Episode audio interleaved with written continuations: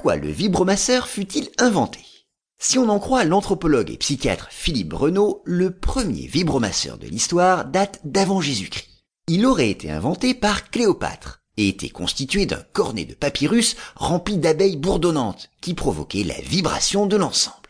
Mais si on met de côté cette première forme de sextoy, tout le monde admet que le vibromasseur fut inventé dans les années 1880 par le médecin anglais Joseph Mortimer Granville. Et son but était de traiter l'hystérie féminine. Et il faut dire que cela semblait marcher puisque sa salle d'attente ne désemplissait pas.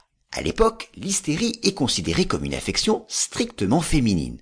On l'attribuait alors à une insatisfaction sexuelle. Il fallait donc s'attaquer à ce mal.